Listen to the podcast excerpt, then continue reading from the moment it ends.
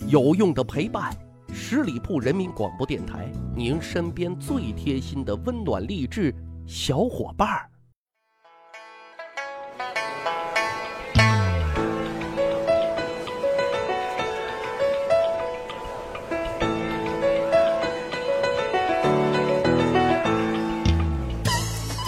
去扒历史，增长见识，密室趣谈，在下大汉。纵观历史和现实生活啊，不得不承认，拍马屁的确是一个高难度的技术活，考验一个人的综合素质，比如说情商、智商、应变能力、知识储备等等啊。段位比较低的人拍马屁啊，一般都比较直白啊，容易引起别人的不适哈。比如上期咱们讲的彭孙，哎，就很容易被冠以阿谀奉承、巴结讨好啊这样的贬义词。但段位高的人啊，拍起马屁，那境界可就不一样了啊！不知不觉，对方就被戴了高帽子，而整个过程啊，却毫无违和感。被戴了高帽子的人，内心还是美美的，哈，这叫什么？这就叫差距啊！今天咱们就扒一扒段位高的人是怎么出神入化的拍马屁的呢？啊，大体呢分两类人，一类人呢是高情商的人，讲几个案例啊。第一个就是安禄山。提起安禄山，我们脑海第一反应肯定就是安史之乱。但是在安史之乱之前啊，他的羽翼还没有丰满，所以做人做事总体来说都是比较低调谦虚的。尤其是在唐玄宗和杨玉环的面前，我们都知道啊，安禄山当初还认这个杨玉环为自己的义母啊。那当然，他真实的目的其实就是希望杨玉环啊能在唐玄宗面前美言自己几句，吹吹枕边风。我们来看看他是怎么做的。他每次进宫啊，要面见唐玄宗，总是呢先去绕远去杨玉环那里啊，先请个安，之后呢再跑到唐玄宗这汇报工作。大伙肯定很奇怪吧？你要见唐玄宗，你直接就去见呗，非得要绕一圈去见杨玉环干啥呀？唐玄宗也很好奇啊，就问他缘由。安禄山是这么回答的：“臣是胡人。”胡人呢是把母亲放在前头的，而把父亲是放在后头的。哎，这个回答情商是很高的，意思就是说啊，我安禄山真心是把杨玉环当母亲的，因此呢，我就按照胡人的礼节，先到杨玉环那里啊请安问好。但其实啊，安禄山心里的小九九啊，是因为他知道唐玄宗宠幸杨贵妃，哎，就故意上演了这一出母子情深的戏呀。给唐玄宗看，结果唐玄宗当然很高兴啊。还有一个小故事啊，唐玄宗带安禄山去拜见太子，突然呢，安禄山就故意发二装傻，站着不动。唐玄宗啊，很疑惑的就问：“为何不拜太子呢？”安禄山又开始了他的表演，他满脸疑惑的就说道：“臣是胡人，不识朝仪，不知太子是何官。”啊，就说不知道太子你到底是一个什么样的官位呀？唐玄宗就说了：“太子乃是储君，是将来要继承朕的江山的人。”安禄山一听这话，赶紧就跪拜啊！臣愚蠢，只知陛下，不知太子，臣当万死。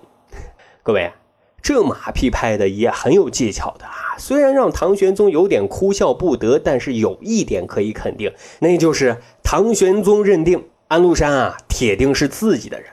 啊，为什么呢？原因很简单，我们看《长安十二时辰》里，圣人呢就是唐玄宗，对太子的情感其实是很复杂的。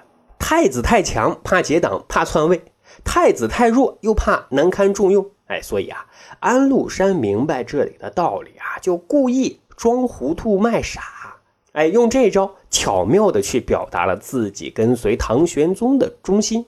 哎，所以啊，直到安史之乱爆发之前，安禄山在唐玄宗的人设都是比较憨直的、简单的。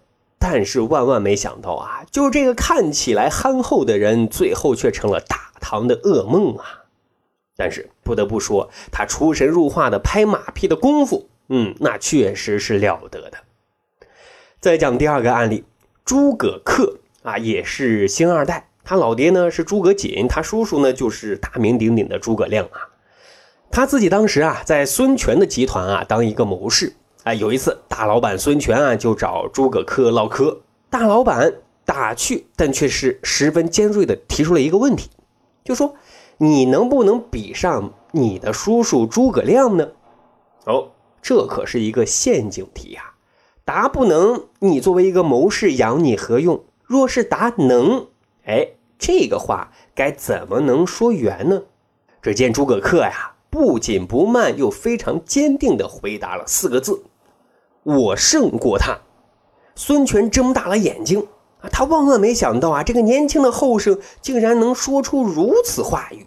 哎，他就继续追问：“诸葛亮辅佐处理政务，使国家富足，刑法严明，民众安定。当今没有几个人能超过他的功劳的，更何况他是你的叔叔，你怎么能说胜过他呢？”诸葛恪这边啊，不慌不忙的是这么解释的。事实确实是如陛下所说的，但是如果投靠昏庸的君主，甘心为非法的君主服务，违背天命，那不如我从容的效忠清明安泰的朝廷，为天下赞扬的君主效力。亲娘奶，这个回答一百分没问题吧？不仅圆了自己的说辞啊，更重要的是趁机，哎，还巧妙的拍了马屁啊，真是佩服佩服啊！孙权自然更是高兴啊，立即赏杯美酒，来，哥俩好，走一个。前面啊讲了两个案例，属于啊情商高的类型。那还有第二种类型，知识型的人才啊，这类人拍马屁完全胜在才华。明粉肯定都熟悉这个故事，说朱元璋刚创业的时候啊，有一次外出在紫金山看到了一座寺庙。啊，恰好是傍晚，又恰好啊，他朱元璋当年也做过和尚，于是呢，便决定啊，在此借宿一晚。可是寺里的住持啊，看朱元璋的容貌，哎呀，我去，太丑了吧，还满脸杀气，哎，以为是强盗土匪，就喋喋不休的劝善了一番。朱元璋自然不高兴啊，看住持啊是满口的空话大话，那真是空谈误国。朱元璋啊，是一阵反驳，慷慨陈词之后，拔出了佩剑，立马就吓瘫了住持啊，然后转身就要回自己的柴房休息了。哎，这个时候住持显然是被镇住了啊，也觉得朱元璋啊不凡，就连忙追问：“大侠，您的尊姓大名是什么呀？”啊，朱元璋根本就没有理会，就进屋休息了。第二天啊，天蒙蒙亮。住持呢，就赶紧派人去朱元璋的柴房。这个时候，朱元璋已经走了，但是他在墙下却留下了他的一首诗，内容是：“杀尽江南百万兵，腰前宝剑血犹腥。山僧不识英雄主，只顾潇潇问姓名。”啊，很多年过去了，此时的朱元璋已经是一国之君了。突然有一天啊，他就想到了这件事，然后就特想知道他当初的这个杰作诗篇还在不在呀？啊，结果却发现他写的这诗啊早就被涂抹掉了。朱元璋很生气啊，就命人把寺院的僧人啊全都给抓了，要全部砍掉脑袋。嘿，这个时候啊，就有个僧人啊站了出来，说明了涂抹掉朱元璋诗篇的缘由。啊，他说：“御笔题诗不敢留。”留来唯恐鬼神愁，故将法水轻轻洗，上有毫光射斗牛。啊，什么意思呢？拍马屁呗。大概就是说啊，您的御笔题诗不是不好，而是我们不敢留下来呀。您的诗太有帝王气了啊，神鬼见了都要惧怕三分的，哪怕我们是用法水啊，轻轻的擦洗。夜间呢，仍然有帝王之光与天上的星斗是同辉的。总之，哎，就是解释说啊，为什么要涂抹掉这篇诗，又奉承讨好朱元璋啊，是真龙天子有王气。那朱元璋自然很高兴啊。结果这事儿就不了了之了。那小和尚凭借自己的学识和机智，就拯救了全寺的僧人呐。其实我觉得啊。把聪明才智和知识才华完美嫁接，又把马屁拍得让人称赞称绝的，肯定啊要数纪晓岚了。啊，有这么一个故事：乾隆皇帝要过五十大寿的生日，啊，文武百官都想着送个什么贺礼呢，才能表达自己的心意呢？说来也对啊，送这个贺礼真的挺难。皇帝啥好东西没见过呀？金银珠宝什么的都太俗气了。纪晓岚就是那个剑走偏锋的人啊，他左思右想，最后拿出了这么一个贺礼，什么呢？一副对联儿，上联是“四万里黄土一古以来，从无一朝一统四万里”，下联是“五十年圣寿，自前自往，还有九千九百五十年”。啊，乾隆皇帝看到之后非常的高兴啊！要知道，古代帝王最开心、最梦寐以求的就两件事，一个呢就被别人称自己是圣君啊，是明君，有万世之功；另一个啊就是希望自己啊能长生不老。这副对联正好啊就符合了乾隆皇帝的胃口啊。上联夸赞乾隆皇帝啊让清朝版图扩大了四万里啊，这是从来没有过的巨大的成就啊。